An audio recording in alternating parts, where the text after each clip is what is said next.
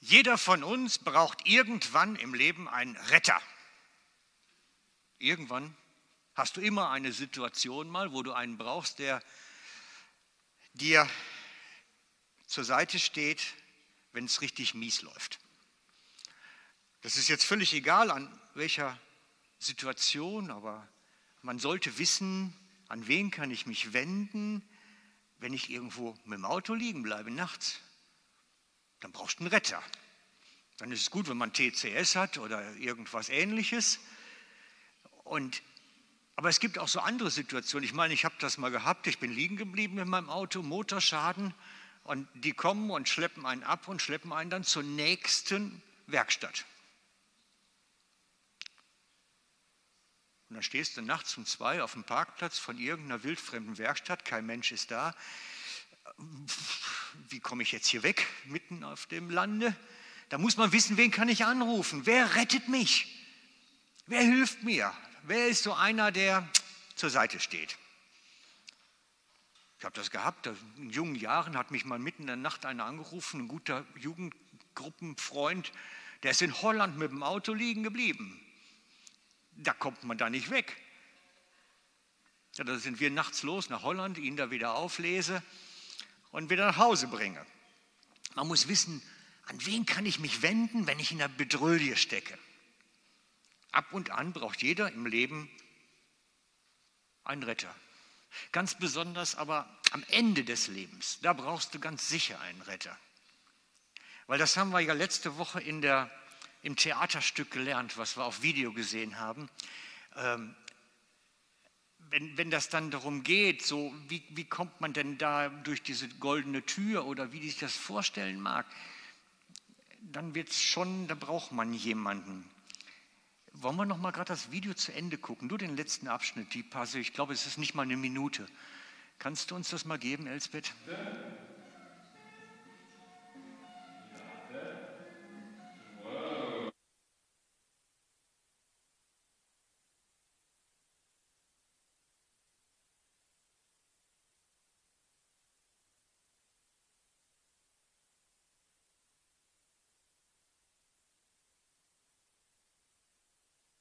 Nein, nicht sie.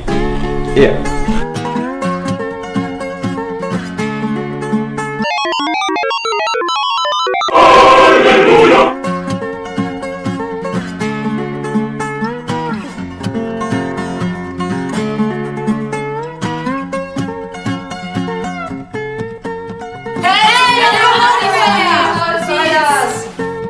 Darum heißt es ja auch Gnade.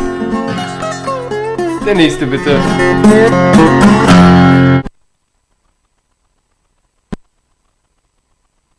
Da drin war, sie gehört zu mir. Sie gehört zu mir. Das war der entscheidende Satz. Ist das nicht wunderbar, wenn Jesus am Ende unseres Lebens zu uns sagt, hey, der gehört zu mir, die gehört zu mir. Das ist doch cool. Darum heißt Jesus hier auch Retter, weil du kannst es nicht anders schaffen. Es ist gar nicht möglich. Und ich habe euch letzte Woche dazu eingeladen zu sagen, hey, ja, das will ich. Ich will, dass Jesus am Ende meines Lebens zu mir selber sagt, die gehört zu mir. Das ist doch der entscheidende Punkt, den ich sicher und klar kriegen muss für mein Leben. Dass er am Ende unserer Tage das Gleiche zu uns sagt.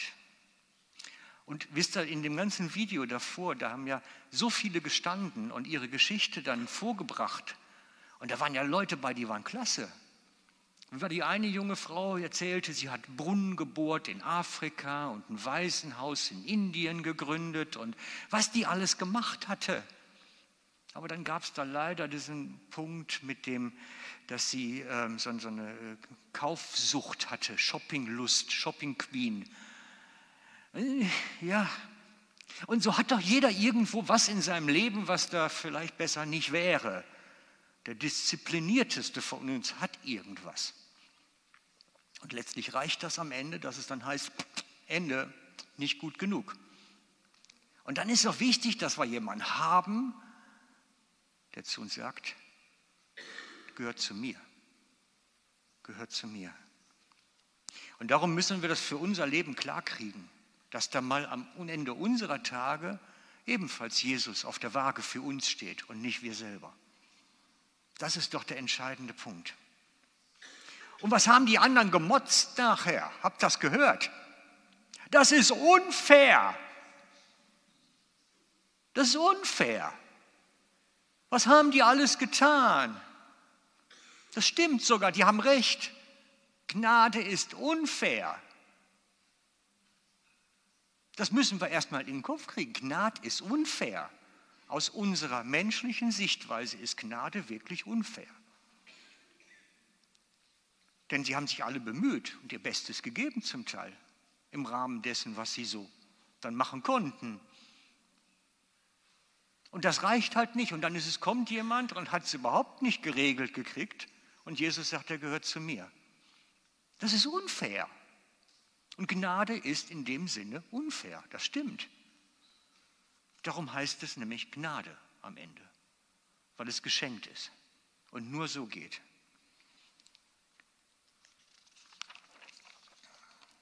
Es gab schon mal in der Bibel so Leute, die haben das auch gerufen. Das ist unfair. In anderen Worten, aber im Sinn genau dasselbe. Die haben das genau das Gleiche gerufen. Das ist schon eine biblische Geschichte. Ihr kennt die alle, garantiere ich euch. Steht in Matthäus 20 ab Vers 1. Ich hoffe, es klappt. Jawohl, super, danke.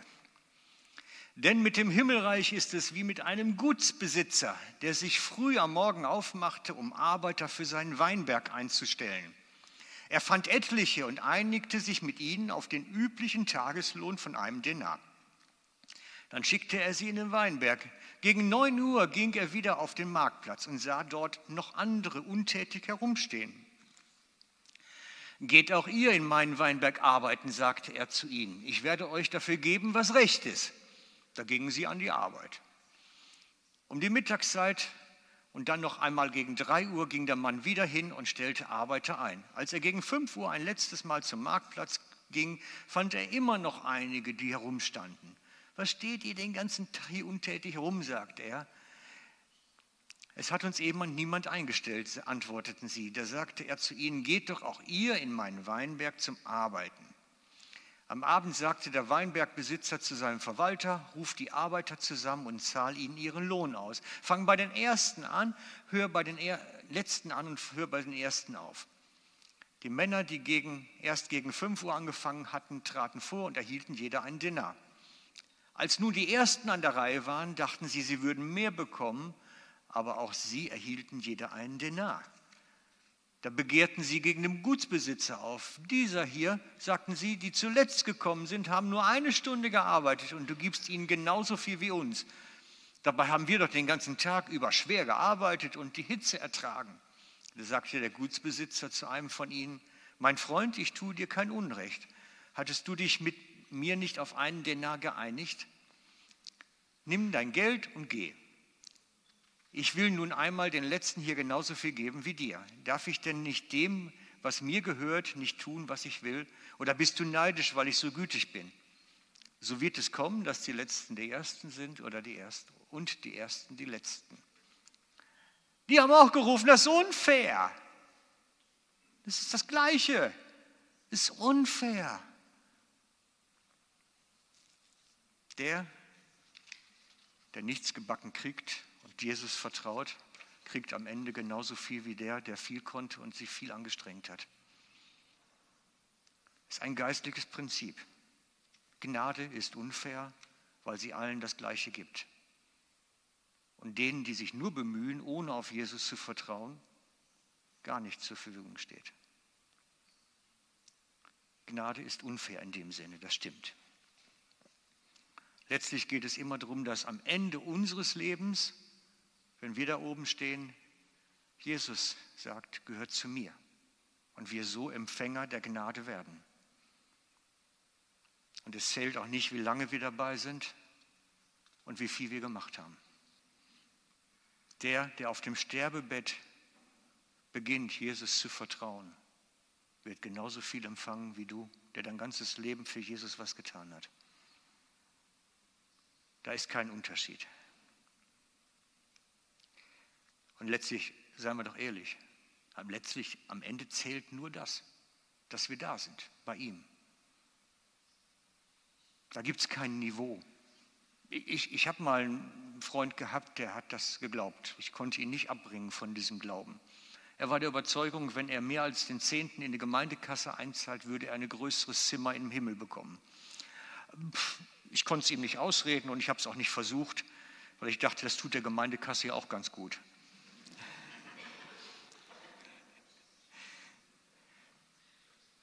Bei der ganzen Geschichte, diese Gnade zu empfangen, gibt es eine Einstiegshürde.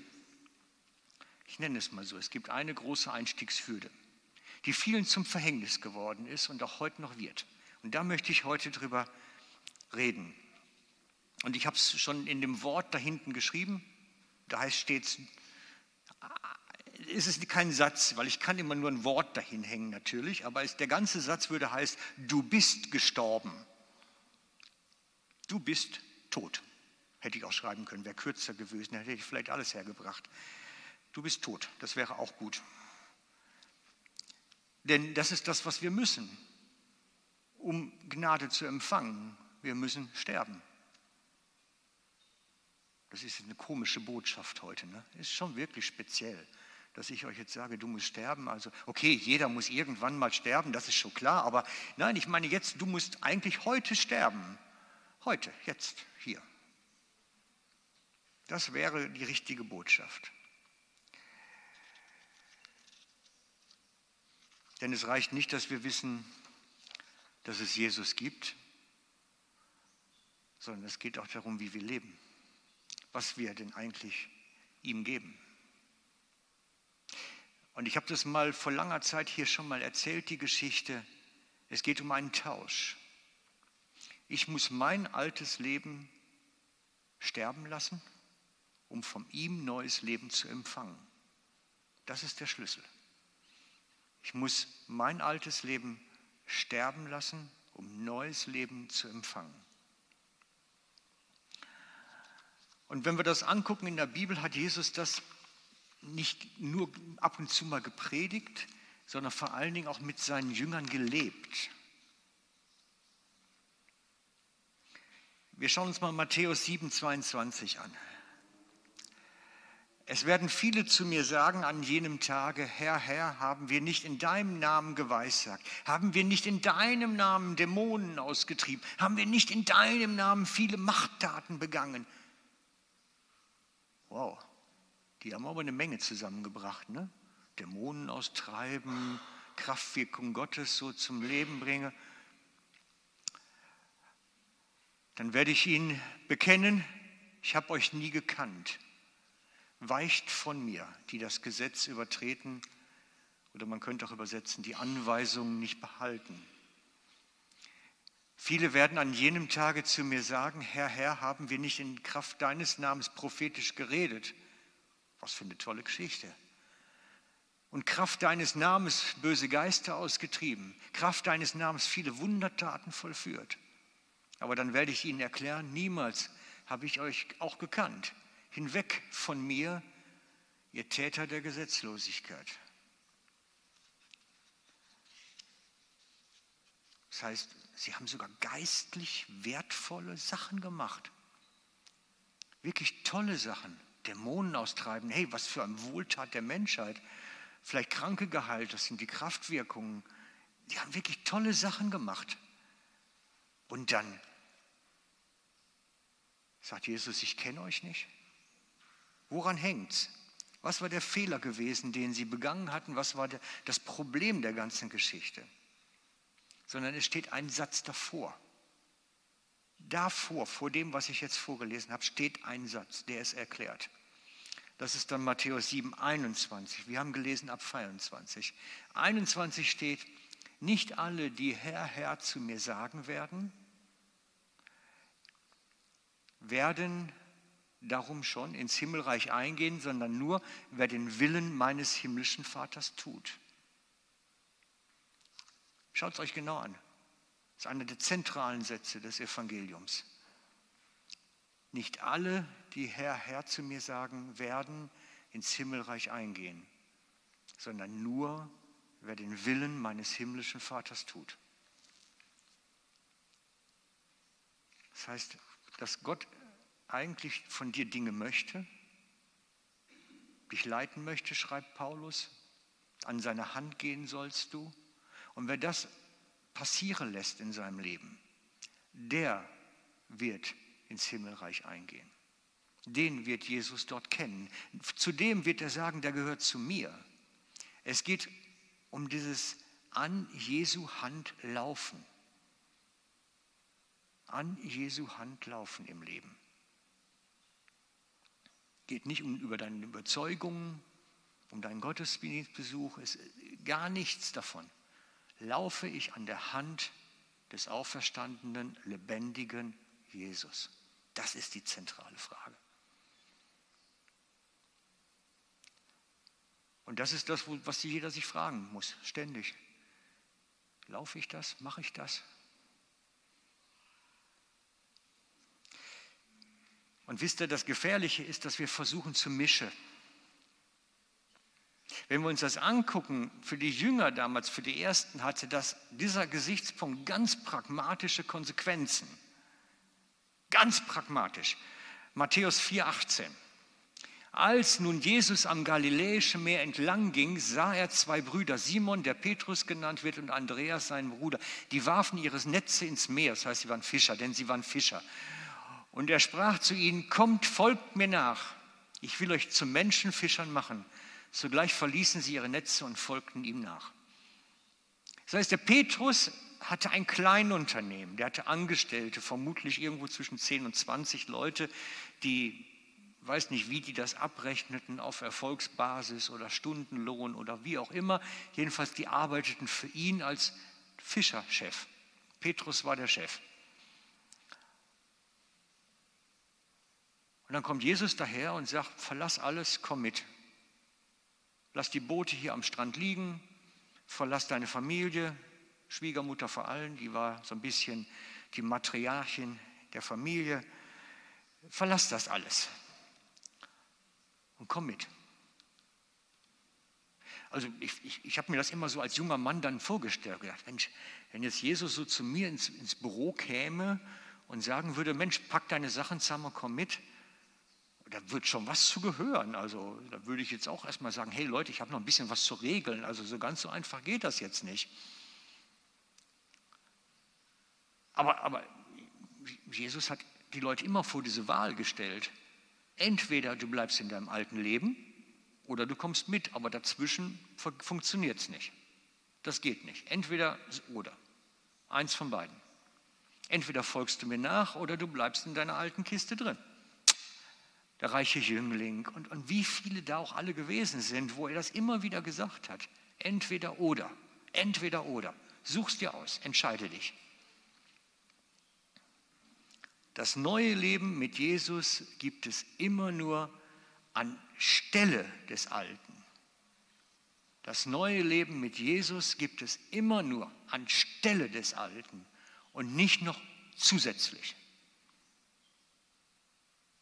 Das ist biblische Grundwahrheit. Man kann nicht altes Leben weiterführen und noch ein bisschen Jesus und nebenbei und, und meinen, das wird irgendwie funktionieren.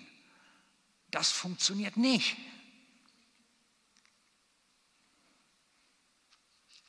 An einer Stelle hat das dann ganz auf die Spitze getrieben, das ist Lukas 14, 33. So auch jeder unter euch, wer sich nicht lossagt von allem, was er hat, von allem, was er hat, der kann nicht mein Jünger sein. Es ist nicht möglich. Er hat die Leute vor die Konsequenz gestellt. Jüngerschaft Jesu ist entweder oder. Ganz oder gar nicht. Und sonst geht es nicht. Jesus war da glasklar an der Stelle. Und ich behaupte, wenn wir heute versuchen, mit Jesus, dem Auferstandenen, unterwegs zu sein, das Prinzip gilt heute immer noch. Da hat sich nichts dran geändert. Entweder oder. Entweder bist mit ihm unterwegs oder nicht. Und er hat die Leute auch stehen lassen. Er hat keine Kompromisse dann gemacht. So. Also, ich habe jetzt das nicht aufgeschrieben, aber die Geschichte von dem jungen, der, jungen Mann, der seinen Vater erst beerdigen wollte. Die Geschichte geht ein bisschen tiefer, das ist kulturhistorisch ähm, erwiesen, dass es gar nicht darum ging, dass der Vater tot war, sondern dass es eine Redewendung im Nahen Osten bis heute, dass man seinen Verpflichtungen als Kind den Eltern gegenüber erst nachkommen muss, bis die Eltern gestorben sind und dann die Freiheit hat, neue Wege zu gehen. Die Redewendung gibt es bis heute im Nahen Osten. Das heißt, der junge Mann hat im Prinzip gesagt, ähm, ich komme mit, aber erst wenn ich die Verpflichtung, die ich als Sohn meinem Vater gegenüber habe, letztlich für seinen Lebenserhalt zu sorgen und, und für sein Wohlergehen zu sorgen, bis er stirbt, wenn ich die Pflicht erfüllt habe, dann kann ich dir nachfolgen. Sagt Jesus, mm, lass doch die Toten sich um die Toten kümmern. Das war sein Spruch dann. Also es ist, er ist ganz klar. Er sagt, entweder du nimmst die Chance, die du jetzt hast, oder vergiss es. Oder vergiss es. Und deswegen, wenn ich euch das so erzähle, es ist biblische Grundwahrheit. Da, können wir machen, was wir wollen. Es gibt kein anderes Christentum, keine andere Jüngerschaft Jesu. Es gibt keine andere. Entweder oder, entweder folge ich ihm nach oder ich lasse es sein. Ich kann ein bisschen fromm tun, ich kann ein bisschen Church hier durch die Gegend rennen und auch regelmäßig einen Gottesdienst besuchen, aber ich werde nie ein Jünger Jesu. Ich werde nie das erleben, was er eigentlich für uns verheißen hat, wenn ich da nicht klar bin an der Stelle. Darum sagt Jesus, dass wir, wenn wir Christ werden, sterben müssen. Wenn wir Christ werden, müssen wir sterben.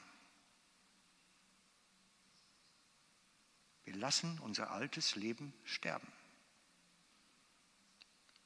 Geben es in den Tod. Praktisch machen wir das in der Taufe. Das ist die symbolhafte Handlung dazu. Ich tauche unter den alten Menschen, ich ertränke ihn, den Alten, und stehe auf als neuer Mensch, der mit Jesus zusammen unterwegs ist. Das ist die Taufe, das ist das Zeichen dafür.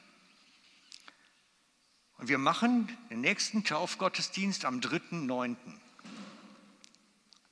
Genau, die ersten fallen vom Stuhl. Nein, das ist schon bald. 3.9. kommt schon recht nah. Und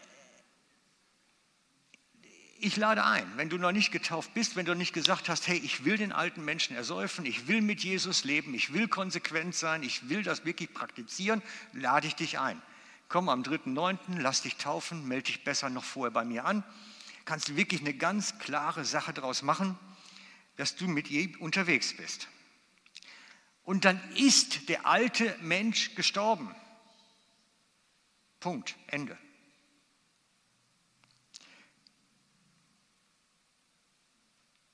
Dann ist der alte Mensch gestorben. Und dann gibt es ein Zurück nicht mehr.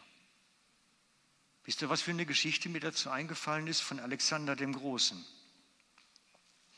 Ist überliefert, vor 2300 Jahren sind sie nach Mazedonien, nee, an die phönizische Küste und wollten da Land einnehmen und sah dann, dass die Phönizier mindestens doppelt so viele waren als ihre eigenen Soldaten. Und die Leute kriegten Angst. Hey, oh, das wird jetzt gefährlich. Viel zu viele Gegner. Was machen wir jetzt? Da hat Alexander gesagt, wir verbrennen die Schiffe. Alle Schiffe, mit denen wir gekommen sind, werden verbrannt. Du kannst dir jetzt aussuchen, entweder gewinnen und deine Kinder und Familie wiedersehen oder sterben. Flucht gibt es nicht. Never come back. So die Brücken hinter sich abreißen, die Geschichte. Es gibt auch andere, die das gesagt haben. Arnold Schwarzenegger kennen auch so einige, ist so ein bisschen jüngerer Jahrgang als Alexander der Große.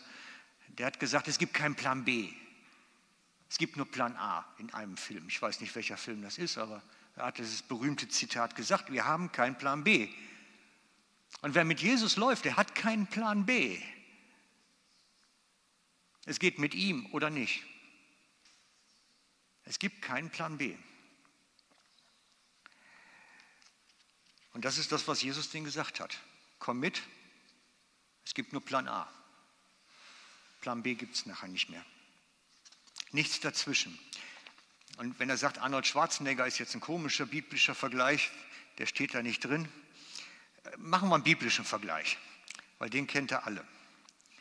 Ihr kennt die Geschichte vom Volk Israel in Ägypten in der Versklavung, mussten da 400 Jahre als Volk vor allen Dingen Steine brennen. Vor allen Dingen Steine brennen. Und als Mose sie rausführte aus der Versklavung, das wisst ihr alle, da mussten sie durchs Meer. Haben wir noch das Bild dazu? Jawohl. Also Mose steht da, steilt mit seinem Stab das Meer, links und rechts Wasserwände und sie können trockenen Fuße durchs Meer, durchs Schilfmeer, durchs Rote Meer durchziehen. Mit Sack und Mann und Unmengen an Menschen und Material und Tier, alle durchs Meer. Und hinter ihnen jagen dann die Ägypter, wollen sie zurückholen mit Militär hinterher. Und dann fällt die ganze Wasserwand zusammen und sie gehen alle ertrunken, die noch drin sind. Und dann gab es kein Zurück mehr.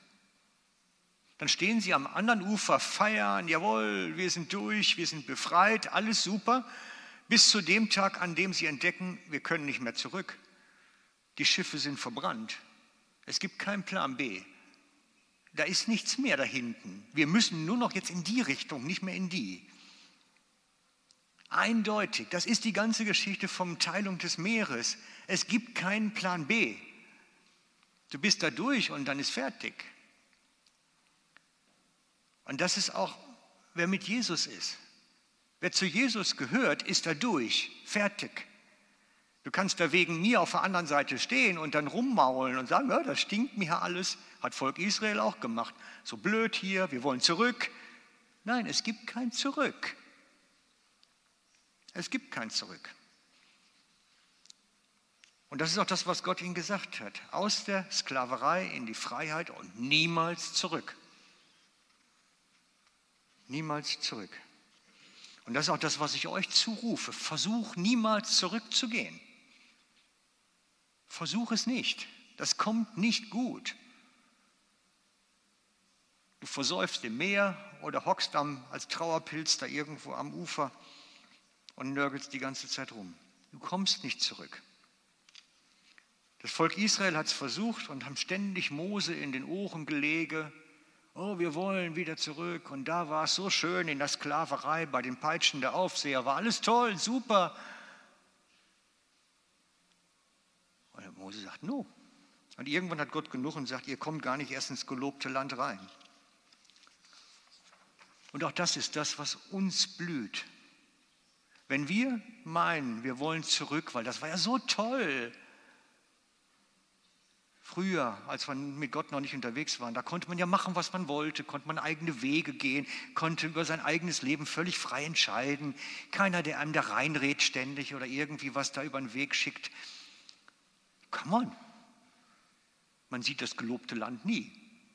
Und das haben ja auch die Israelis nicht gesehen. Sie haben das gelobte Land nicht gesehen. Punkt weil sie ständig damit gehadert haben, dass sie irgendwas verlassen haben.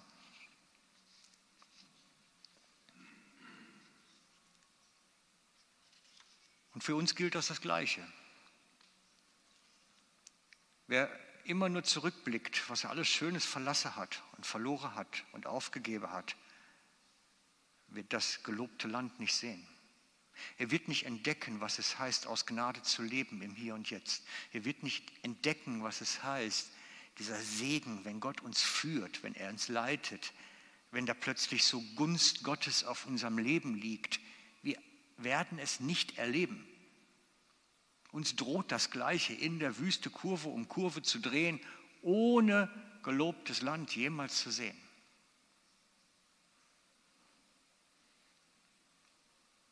Und viele von ich habe viele Christen im Leben kennengelernt, die eigentlich immer nur in der Wüste Runden drehen, die niemals das gelobte Land gesehen haben, weil sie ständig am Hadern waren, versuchten wieder zurückzukommen und damit am Catchen waren, ohne sich wirklich aufzumachen, aus Gnade zu leben.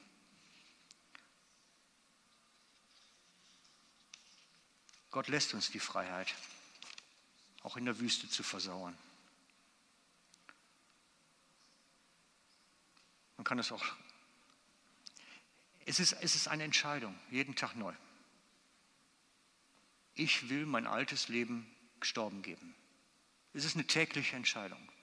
Ich will das alte Leben in den Tod geben und will im neuen leben. Und das ist wirklich eine bewusste Haltung, eine Lebenshaltung. Ich will aus Gnade leben, aus dem, was Jesus für mich hat. Ich will aus seiner Hand leben, an seiner Hand, aus seiner Hand. Da ist der Schlüssel drin. Da ist auch die Gunst Gottes dann da. Da funktioniert Leben. Und deswegen ist meine Frage an euch heute Morgen, kannst du sagen, ich bin gestorben? Kannst du das sagen? Bin ich durchs Wasser durch? Gerettet? Und dann kann ich mich fragen, stehe ich jetzt da ständig und ne, gucke immer wieder zurück, oh wie schön war Ägypten, oder versuche ich an Jesu Hand das gelobte Land zu erreichen? Das ist ein bisschen Standortbestimmung für jeden von uns, dieses Gestorben. Das ist eine Standortbestimmung. Wo bin ich? Und ich habe vor allen Dingen gelernt, wenn, wenn ich schwierige Zeiten habe, und die hat es oft genug gegeben, da habe ich immer ein Lied gehabt, wo ich darauf geantwortet habe.